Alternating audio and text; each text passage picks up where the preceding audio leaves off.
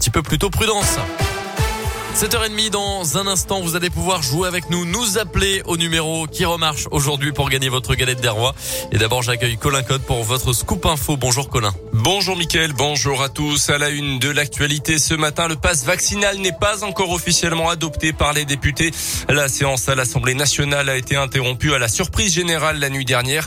Le pass vaccinal doit prendre la place du pass sanitaire d'ici mi-janvier dans les prochaines semaines donc et rendre la vaccination obligatoire pour euh, obtenir un pass valide. Dans ce contexte, la pression sur les hôpitaux continue de s'accentuer en France. Plus de 9300 hospitalisations pour cause de Covid en une semaine. Notez que 9 patients hospitalisés, notamment à Lyon, Bourg-en-Bresse et Villefranche-sur-Saône, ont été transférés dans des centres hospitaliers de l'Ouest et du Sud-Ouest entre Noël et le jour de l'an pour soulager les services de réanimation.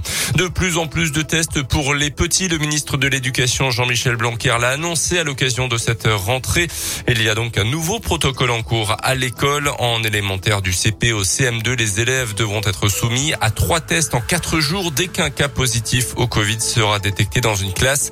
Euh, pour euh, certains, c'est un moyen plus sûr de limiter la circulation du virus. Pour d'autres, c'est beaucoup trop demandé aux enfants.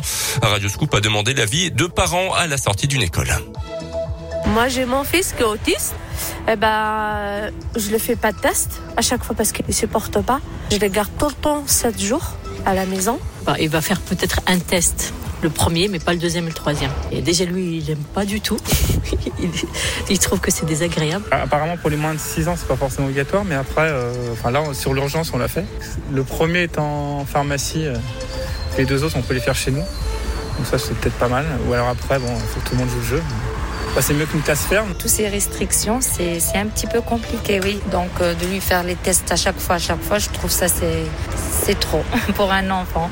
Le premier test pour retourner à l'école est à faire à la pharmacie. Les deux autres sont des autotests gratuits à faire à la maison. J plus 2 et J plus 4.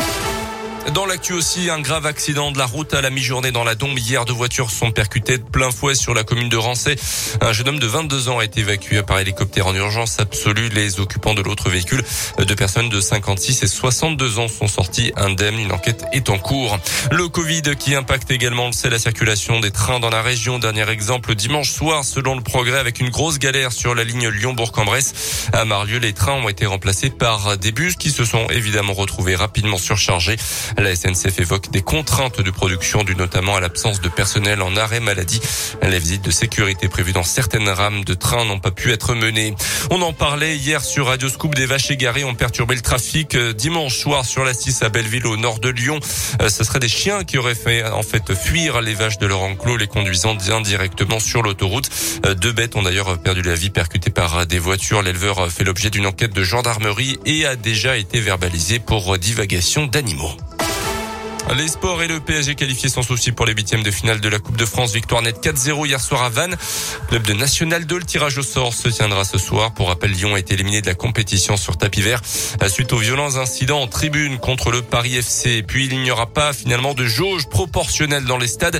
Olivier Véran, le ministre de la Santé, a dit non. Ça sera donc 5000 spectateurs ou rien.